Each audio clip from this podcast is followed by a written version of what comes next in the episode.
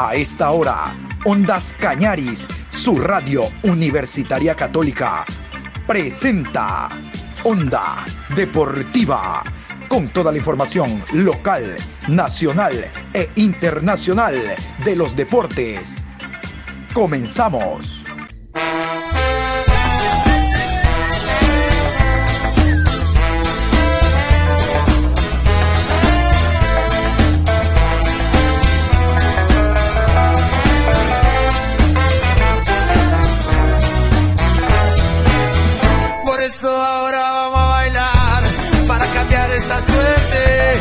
Sabemos gambetear para ausentar la muerte. Vamos a bailar para cambiar esta suerte. Si sabemos gambetear para ausentar la muerte. Hola, ¿qué tal? Buenas tardes, Juan Pablo. ¿Cómo está usted? La programación Onda Deportiva se inicia en estos momentos, hoy jueves 28 de octubre, programa 838. Vamos a hablar de las últimas resoluciones que ha tomado el COE en relación al fútbol. El día de ayer se oficializó aquello de dar marcha atrás a una sugerencia que hacía el COE para que el partido Guayaquil City Emelec, válido por la fecha que viene, número 12, se juegue sin presencia de público por los hechos que se suscitaron por los actos vandálicos en el clásico del astillero Emelec Barcelona en fecha número 11. Concretamente el comunicado dice que el Comité Olímpico, el Comité de Operaciones de Emergencia, le da vía libre al equipo de Guayaquil City para que organice su partido en el Estadio Cristian Benítez Betancur en Parque Samanes ante el Club Sport Emelec, pero aplicando todos los protocolos no solo sanitarios, sino de seguridad. Punto realmente de que se hace justicia porque en ese escenario deportivo no había ocurrido absolutamente nada, el City no se había mezclado en ningún acto vandálico y mal podía ser el Comité de Operaciones de Emergencia sancionar adelantándose y que en este momento que los clubes del país necesitan un ingreso importante de público del 50%, se los sancione de esa manera cuando ellos no incurrieron en, ningún, eh, en ninguna infracción. Vamos a continuación sobre este tema a escuchar al doctor Raúl Gómez Amador. Él es miembro del cuerpo de abogados del Club Sport Emelec. Les cuento que Emelec tiene hasta mañana viernes para apelar esa sanción que ha impuesto el Comité de Operaciones de Emergencia que Emelec juegue sin público. Por otro lado está la de la Liga Pro que Emelec solo es sancionado con una localidad. Por lo tanto, eh, vamos a escuchar en esta entrevista en la cual participamos los argumentos que presenta la parte jurídica del EMELEC. Vamos a comenzar de cero, mi querido doctor Raúl Gómez, en función de nuestra intención no es contrastar los señalamientos del COE con lo que pueda decir usted como representante del Club Sport Emelec, pero sí que nos disipe algunas dudas, como por ejemplo el Comité de Operaciones de Emergencia hoy dice que el Emelec no puede jugar con público los siguientes partidos.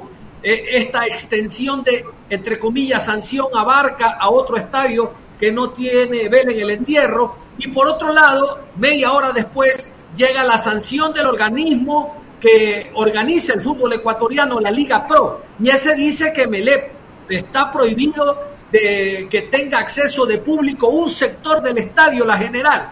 ¿A quién le hacemos caso? Doctor Raúl Gómez Amador, bienvenido. Gracias por estar aquí. Eh, realmente eh, creo que es importante señalar, algunas cosas. Primero, como precisión, yo no soy el síndico de Melec, soy miembro de la Comisión de Fútbol, miembro del directorio. El síndico es Antonio Pazmiño, pero efectivamente soy uno de los abogados que interviene pues, en todos los temas eh, jurídicos del, del, equipo. ¿no?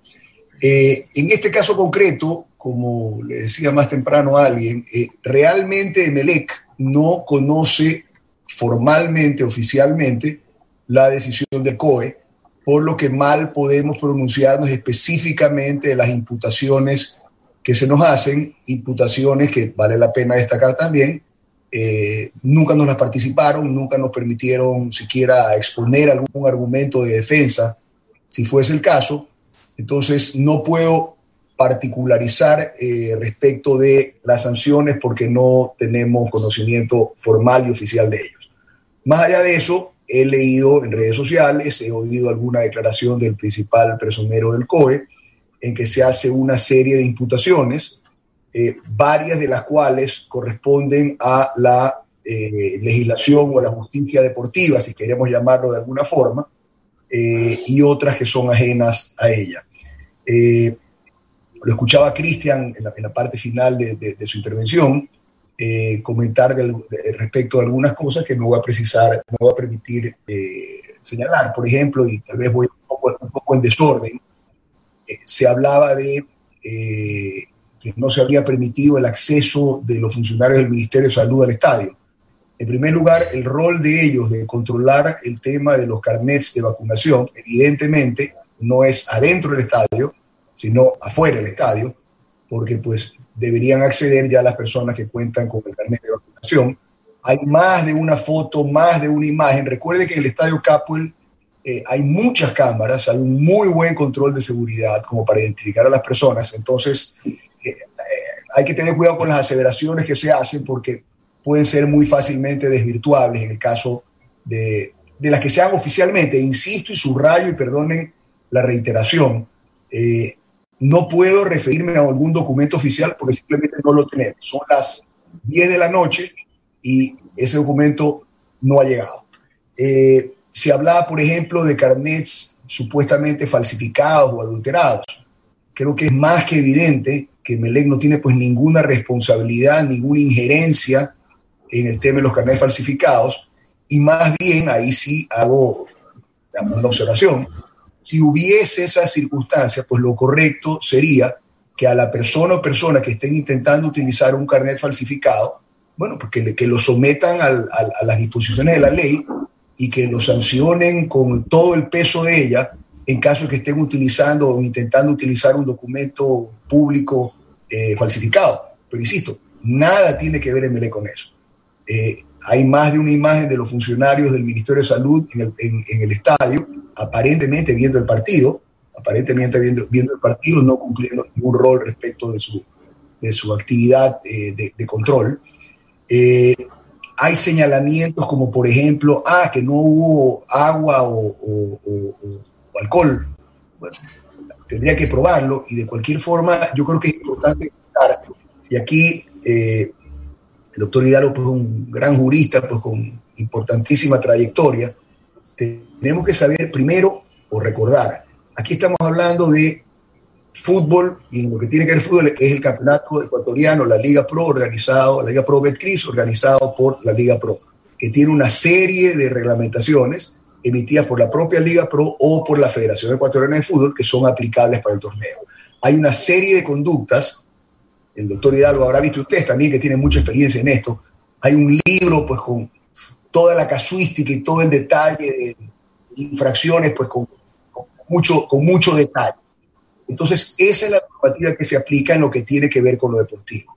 En lo que tiene que ver con lo deportivo, tengo aquí justamente lo que decía, no sé, pues bueno, la Cámara no permitirá eh, ver, pero aquí está el acta de sanciones de la, de la, del Comité Disciplinario del Centro de Arbitraje de la Cámara de Comercio de Guayaquil, que es quien por delegación de la Liga Pro maneja todo el tema disciplinario, y se establecen las sanciones que se han impuesto en Melec eh, y que están tipificadas específicamente en las normas de reglamento. Entonces, en el caso del COE, insisto, en una resolución que no nos han dado en, por un organismo, vuelvo a lo jurídico, para imponer cualquier tipo de sanción, la conducta, la infracción debe estar escrita con mucho detalle en un reglamento, un código, en alguna norma. Eso se llama este tipificado. La sanción debe ser anterior al cometimiento, debe estar, debe estar establecida con anterioridad al cometimiento de la infracción, debe ser de conocimiento general. Debe imponerla quien tenga atribución para hacerlo y además luego de seguir un debido proceso en el que el, acusado o el infractor ejerza el derecho a su defensa. Nada de eso ha ocurrido en esto que nos hemos enterado por redes sociales. Estoy hablando no de, las sanciones de la Cámara de Comercio del Centro de Arbitraje, sino las supuestas del COE. El COE, como, una entidad pública, tiene atribuciones, facultades, prerrogativas que están determinadas en su normativa de creación y de funcionamiento. Eso no ha sido referido acá. En una decisión debe ser notificada, debe ser debidamente fundamentada, debe contar con las pruebas correspondientes. No es cuestión de afirmar, por ejemplo, en el caso del aforo, Ah, es que es clarito que, estaba, que había más gente. Es que es evidente, es que a mí me contaron. Eso no funciona así. Las cosas deben ser probadas. Emelec es una, es una entidad bastante bien organizada, que cuenta con sistemas bastante, bastante eh, avanzada, digámoslo, ha sustentado el, la cantidad de gente a la cual se le entregaron las entradas o que las adquirieron debidamente. Entonces, si alguna persona, por ejemplo, ha revendido o intentado revender su entrada, ¿qué responsabilidad tiene Melec? Si alguna persona falsificó algún carnet, ¿qué responsabilidad tiene Melec? Si, si 10, 20 o 50 personas de 18 mil que estuvieron en el estadio tuvieron un muy mal comportamiento al darse de golpes, golpes que afortunadamente no tuvieron consecuencias mayores, porque no se conoce heridos, contusos o, o, gente que lamentablemente haya tenido alguna, alguna calamidad mayor. ¿Qué culpa tienen las 17.950 personas o 17.980 personas fuera esos 20 o 50 desadaptados que actuaron de mala manera? Ojo, el Melec no, no, no, se adhiere a la conducta de esas 20 o 50 personas que actuaron mal, que les apliquen todo el rigor de la ley. Pero el Melec no tiene responsabilidad en eso. Y eso también hay que ser claro. Otro, otro aspecto del derecho penal básico. Hay un principio antiquísimo del non bis in idem. No se puede sancionar dos veces a una persona o a una entidad por un mismo hecho. Estamos siendo juzgados y sancionados por los mismos hechos por la Cámara de Comercio, con todo el derecho del mundo, con el centro de arbitraje, con todo el derecho del mundo, y por el COE en resolución que hasta ahora conocemos. Hasta ahora, hasta ahora conocemos. Otro principio que es fundamental, que está recogido en normas constitucionales y que es apenas lógico, es que debe haber proporcionalidad entre la supuesta infracción y la sanción que se impone por esa supuesta infracción. Entonces, si mañana dicen que no hubo agua o no hubo alcohol en los baños, por eso debe ser clausurado un estadio o impedido equipo de fútbol de jugar hasta el próximo año sin su hinchada. Cuando todo lo que hemos querido es volver al estadio. Si hay que tomar correctivos, señores, ciertamente que hay que tomarlos. No podemos decir que aquí todo es perfecto, pero yo sí quiero, no, no, no quiero que se satanice o, que, o hacer una, que sea una tempestad en un vaso de agua. Estoy hablando en sentido figurado, obviamente. Los hechos que ocurrieron el otro día, algunos de ellos son muy negativos. No deberían repetirse. Pero es la primera vez que se dan es la primera vez que, que, que entre hinchas se dan de golpes. Aquí no ha habido, pues, como en otros casos, pues, que tiraban llantas y casi mata a uno, que la cuchillaron, ese tipo de cosas, ¿no? Ese tipo de cosas no ha habido. Es la primera vez que ha pasado. Es la primera vez que se meten dos o tres hinchas a la cancha a celebrar el triunfo de su equipo en un clásico lastillero. Es la primera vez que alguien mete bengalas. Podemos pensar que va a ser la última. Yo creo que no, y no nos reguemos las vestiduras, porque hoy es Emelec. A mí sí me preocupa, y se lo decía a dirigentes de, de, fútbol ecuatoriano, cuidado, permitimos que se siente un terrible precedente, terrible precedente, en que haya la injerencia de, de, de, de entidades respetabilísimas, de autoridades muy respetables y respetadas en consecuencia, pero que tienen un ámbito de competencia distinto al que estamos hablando. He oído también del estado de excepción. Señores, el estado de excepción es por la violencia el incremento de la violencia que ha habido. Eso no tiene nada que ver con el tema de bioseguridad. El presidente de la República ha tenido una extraordinaria, o el gobierno presidido por el señor presidente de la República ha tenido una extraordinaria labor en el proyecto, el programa de, vacunación. Y esta, estas medidas van en flagrante contradicción con lo que, con lo que se ha dicho del Estado, del Estado ecuatoriano. Entonces, yo, yo sí quiero, insisto, si uno ve en perspectiva, ¿qué pasó el día domingo? se dieron de golpes 20, 30, 50, no sé, lo que hayan sido, desadaptados, si queremos llamarlos de esa manera, tal vez puede ser un poco exagerado. Si han actuado de mala manera, si merecen una sanción, señores, que se le impongan. Pero no, que no paguen justo por pecadores y que no arrastren a Emelec en algo en lo que no tiene responsabilidad. Ya hemos sido juzgados, como le decía a otros periodistas más temprano, eh, estamos analizando la posibilidad de apelar o no apelar por, por, por, la, por las decisiones tomadas por la, la Cámara de Comercio, eh, han impuesto incluso sanciones contra el propio estadio. que personalmente, a priori, me parecería un poco exagerada, pero aparentemente están pues, dentro de lo tipificado por la, por la, por, por la reglamentación de la, de la ecuatoriana de fútbol y de la Liga Pro. Entonces, estamos sancionados con una serie de multas por no usar mascarilla, por encender bomba de humo, por no entregar informe taquilla, por agresiones entre aficionados, etcétera. Nos suspenden también una, una de las localidades y también el estadio. Entonces, ¿cómo, ¿cómo, explicamos eso? ¿Cómo le explicamos a la gente? ¿Cómo le explicamos a la gente? Pongamos el titular de, de, de prensa.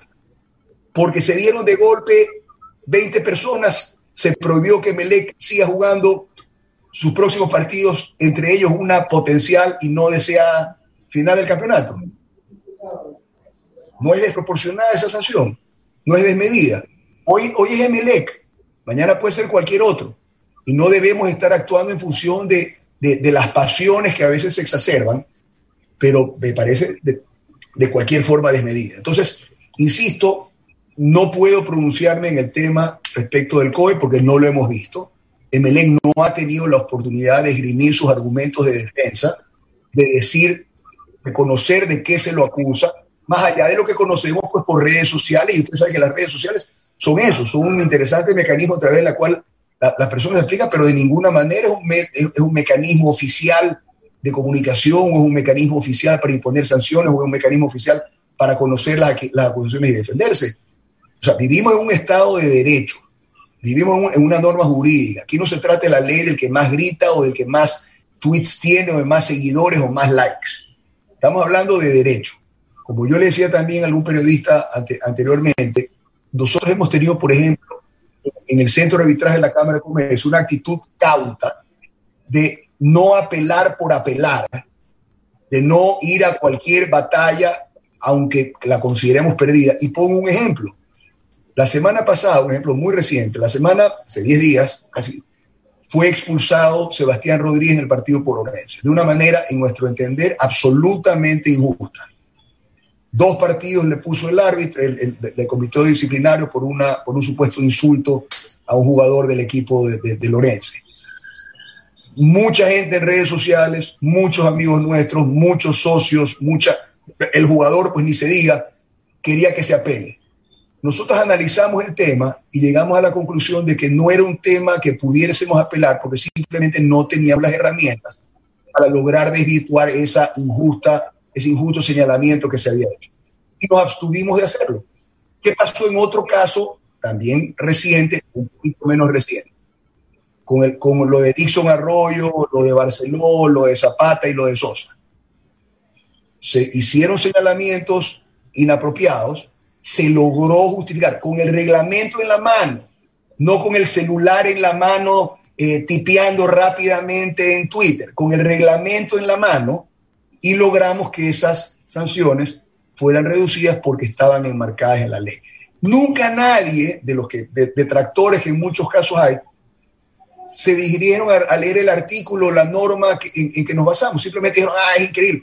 Hay gente que, llega, perdónenme la, no, sé cómo calificarlo. Dice, ah, es que le ponen una sanción impuesta porque después apelan para, para que se las rebaje. Como que esto fuera un regateo en, en, la bahía, como que dice, yo le pido 100 para que después quedemos en, en 50 y quedamos en 80. Y el derecho no es así. El derecho hay norma y se establece. Si hay esta conducta, hay esta sanción. Si hay esta otra conducta, hay esta otra sanción. Si yo me paso una luz roja, me deben poner la multa por pasarme la luz roja y cotarme los puntos que corresponde por pasarse la luz roja. Si yo atropello y mato a alguien, borracho, el carro robado, etcétera, la sanción va a ser roja. Lo que no puede ser es que al que se pase la luz roja le ponga la sanción del que mata a alguien en un carro eh, robado eh, y en estado etílico. Entonces, eso es lo que yo pido, que veamos las cosas y que se vean realmente las supuestas infracciones que se han cometido, todas las cuales están tipificadas y han merecido ya una sanción que, insisto, estamos viendo si debe o no ser eh, apelada y, y, y, pedir una reconsideración. Eso habrá que hacerlo en el momento oportuno. En el caso del centro de arbitraje de la Cámara de Comercio, de acuerdo con el reglamento de la, de la Liga Pro, tenemos tres días. Entonces, hasta el día viernes habría que ver si se, si se presenta.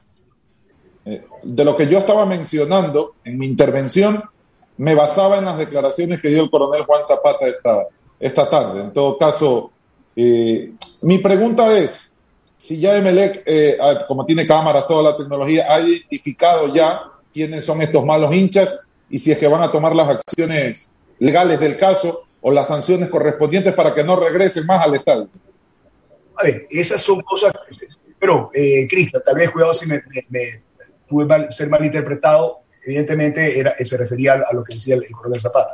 Este, sí, a ver, deben, eh, eh, tenemos un departamento, tenemos gente que se dedica a todo el tema de seguridad, hay que identificar a esas personas y yo estoy de acuerdo, creo que hay que tomar medidas ejemplarizadoras e impedir el ingreso de esas personas, porque ciertamente pues, son, son, son grandes los problemas que nos están ocasionando.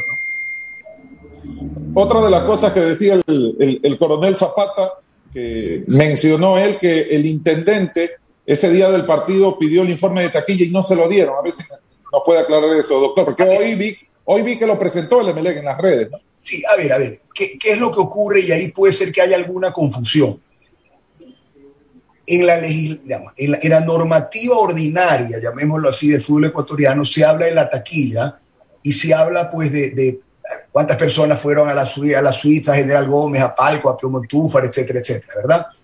Pero ahora, con motivo del protocolo, específicamente por el tema de la emergencia eh, sanitaria, eh, se habla, no me acuerdo cuál es el nombre, pero no, no es informe de taquilla, sino registro de asistentes, parece que es registro de asistentes, si me da 30 segundos lo busco entonces, ese registro de asistentes se dice que debe ser entregado dentro de las, al día siguiente. Demos un ratitito y le, eso lo tengo por aquí. O sea, hay un tiempo eh, mínimo o máximo para poder entregar ese informe de taquilla. Exacto, no, lo que pasa es que ese informe, a ver, uno es el informe de decir, a Swift fueron tantas personas, al otro, etcétera. Otro tiene mucho más detalle. Miren, el club deberá elaborar y remitir posteriormente a Liga Pro en un plazo no superior a ocho horas tras la finalización del partido, o sea, después del partido, y usted comprende, ocho horas, eh, ya, ya, la madrugada, bueno, debe entenderse que es ocho horas hábiles, ¿verdad? El correspondiente reporte asistentes, documento que será evaluado por el COE conformidad con la exposición segunda, la vigente ley orgánica de previsionización, etcétera, etcétera. Que ahí sí dice el nombre completo de cada asistente, el número de cédula, localidad ocupada por cada asistente, numeración de asientos, certificado de vacunación. O sea, es un informe mucho más completo, mucho más voluminoso, mucho más pesado, que consecuentemente requiere más tiempo. Entonces, cuidado ahí puede haber la confusión entre, y, evidentemente puede ser que la haya habido en el club, al confundir el un informe con el otro. Entonces, el uno es más sencillo de entregar y el otro, evidentemente, requiere pues más, más trabajo, es más, es, más, mucho más detalle, ¿no? Pero Por supuesto. en todo caso ya ha sido entregado. Claro. Y ahí decía también, ah, perdón, siga, siga, disculpe. No, no, ya ha sido entregado y de cualquier forma, Cristian, yo insisto, si alguien cometió una infracción, si MLE cometió alguna infracción, si adecuó su conducta a una norma establecida en un reglamento y que establece una sanción, que se le imponga esa sanción. Entonces, si hay una sanción que consiste en una multa por no haber entregado oportunamente el informe de taquilla, señores, que le impongan pero nada tiene que ver, si, nada tiene que ver con, impedir que la gente vaya hasta la final del campeonato. O sea, no, e, equivale, como le decía también Ale, es como que diga mañana, se pasó la luz roja, vaya preso por 50 años. Asaltaron el centro comercial, clausura el centro comercial. ¿Qué culpa tiene el centro comercial en ese, en ese ejemplo? ¿Qué culpa tiene Melec con que 10 desadaptados se den de golpes en, en la tribuna? En todo caso, aunque no tenga culpa, el artículo 115 del reglamento de la Comisión Disciplinaria de la Federación Ecuatoriana de Fútbol establece que hay como sanción el cierre de esa localidad. ¿Qué es lo que ha hecho el Centro de Arbitraje de la Cámara de Comercio, el Comité Disciplinario del Centro de Arbitraje de la Cámara de Comercio? Establecer el cierre de esa localidad. ¿Nos gusta que eso ocurra? No, no nos gusta. ¿Es correcto, es justo, es adecuado, derecho que eso ocurra? Sí, es adecuado que eso ocurra. ¿Lo aceptamos? Evidentemente que tenemos que aceptarlo no nos gusta, así como cuando uno se pasa la luz roja y lo coge el vigilante no le gusta que, le pongan una multa, o, cuando uno va a exceso de velocidad, no le gusta que le pongan la multa, pero ¿qué es lo que hay que hacer? Decir, efectivamente, me pasé la luz roja o, o fui exceso de velocidad, tengo que pagar la multa y que me quiten los puntos. Eso es lo que ocurre. Pero si voy a exceso de velocidad, no me mande preso, no me meta, no me meta 10 años a la cárcel porque no es para eso. No hay una debida proporcionalidad, no hay una norma establecida con anterioridad, no hay una autoridad competente que pueda imponer esa sanción, no ha habido el derecho a defenderse de esas imputaciones. O sea, hay una serie, serie, mire que estoy mencionando así a la rápida, una serie de incorrecciones eh, que, no pueden ser, que, que no pueden ser pasadas por alto. Pero solo a esa autoridad, el COE, le compete decidir si hay o no público, porque ellos son los que han pedido protocolos y son los que han dado la autorización o el permiso. o sea, no les competiría sancionar. Yo creo, yo creo que debemos determinar si hemos, si hemos cumplido satisfactoriamente con el, con el programa de vacunación, que creo que se lo ha cumplido, ¿verdad? O si no se lo ha hecho. Entonces, me parece que el COE está siendo contradictorio con lo que se dice en las más altas esferas gubernamentales. Eso, por un lado. Por otro lado, ¿dónde está la norma que permite el COE? Porque cuidado, también caemos en un tema de discriminación. Y yo, a mí no me corresponde hablar del tema de Guayaquil City, pero ¿qué tiene que ver Guayaquil City en esto aquí? Ah. Guayaquil City no ha jugado ni un partido de, fútbol con público desde la pandemia, porque ni siquiera fue el partido piloto, de, de los partidos pilotos la semana, de la semana anterior. ¿Qué tienen que ver ellos?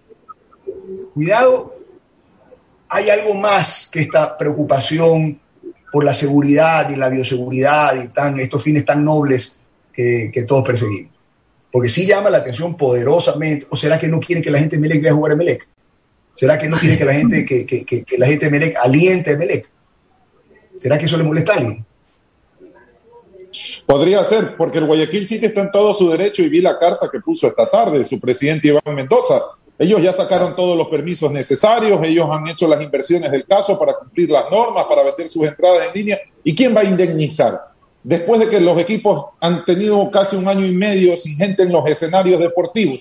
Esta era la oportunidad para Guayaquil City para por lo menos hacer una, una taquilla y, y tener algo de ingresos durante esta temporada. Pero resulta, y a mí me parece que le meten la mano al bolsillo al Guayaquil City, que yo no entiendo este tipo de decisiones. El City iba a tomar sus controles necesarios, iba a vender sus entradas en línea y a controlar con las autoridades de que estos desadaptados no ingresen al parque. Así que no entiendo por qué debe salir afectado y comparto lo que dice usted, eh, doctor Raúl Gómez. Totalmente de acuerdo, pero ¿qué explicación? A ver, insisto, como no tenemos, nadie nos ha acusado de nada directamente y nos ha permitido ejercer derecho a la defensa Nadie nos ha notificado todavía qué decisión se tomó. No podemos, que, que además debe tener la motivación correspondiente, porque además se dice porque no hubo el aforo. Bueno, ¿quién dice que no hubo el aforo? ¿En base a qué dice que no hubo el aforo? Ah, a lo que han visto. A lo que ah, ah, es que ahí dicen, mis ojos dicen que ahí hay. Mire, yo, si usted ve, Cristian, señores, como suites, por ejemplo, estaban llenas, o estaban medio llenas, y otras que estaban pues, absolutamente vacías porque hay gente que no estaba al día en el pago de sus obligaciones, de sus alícuotas, etcétera. Lo mismo en, el, en, el, en, el, en, la, en, la, en, la, tribuna o en la general, la gente tiende a unirse, pero había muchos espacios vacíos en los costados sobre todo, que evidentemente... Entonces, y, y por último, esto no es a lo pues no es a mí me parece, no es yo creo, no es, no es me contaron, no es que se ven las fotos, sobre todo las fotos, usted sabe que a veces yo veía fotos en otros partidos, si uno ve, pues ustedes que son gente de televisión también, si uno ve, hace, hace un paneo, uno tiene una idea, si uno hace una toma cerrada, de repente pues ve una cosa mucho, muy diferente de la, de la realidad, ¿verdad? Entonces, no es así, las cosas hay que probarlas, no hay que aseverarlas, no hay que decirlas, hay que hablar con documentos que, que, que acrediten fielmente, y ya le digo, en el caso de Melec, sí se cuentan con esas herramientas, sí se cuentan con esas herramientas tecnológicas que permiten eh, justificar o acreditar que lo que se está diciendo es, es absolutamente lo correcto. De mi parte, gracias, doctor. Don John. ¿Cómo no? ¿Cómo no? Doctor Raúl Gómez, yo quiero decirle algo y, creo que la cosa está muy clara. Mire, aquí no se, no se necesita ser doctor en leyes, menos abogado, peor periodista deportivo que habitualmente va a los congresos, como don Cristian o quien habla lo hacíamos. No, no, aquí simplemente hay que aplicar la buena memoria y yo que le conozco sé que usted la tiene. Dicen ustedes los abogados, aquí hay jurisprudencia, ¿no? Hay antecedentes. Le invito a recordar, Hace año y medio, Barcelona jugando de local en el Monumental ante Liga. Hubo lanzamiento de objetos con impacto. Todavía dirigía, repito, Liga. Salió de la preferencia. Muy bien, fue sancionado el Estadio Monumental de que no haya público en ese sector de la preferencia y nada más. A nadie se le ocurrió la peregrina idea de cerrar el Monumental. ¿Por qué? ¿Por qué el señor que ha pagado suite, ha pagado palco, tribuna, no va a ir? Porque de la preferencia lanzaron un objeto con impacto. A nadie se le ocurrió cerrar el Monumental. ¿Y por qué ahora un organismo exógeno que no tiene vela en esta cosa llamada fútbol eh, eh, pretende, no sé bajo qué causa, cerrar el estadio Capol? ¿Usted recuerda ese hecho en el Monumental?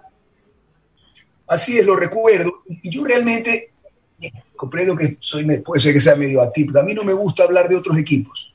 Yo trato de no meterme, yo respeto las canchas de cada uno y hablo de mi equipo y lo defiendo con, toda mi, todo mi esfuerzo y con toda mi, capacidad.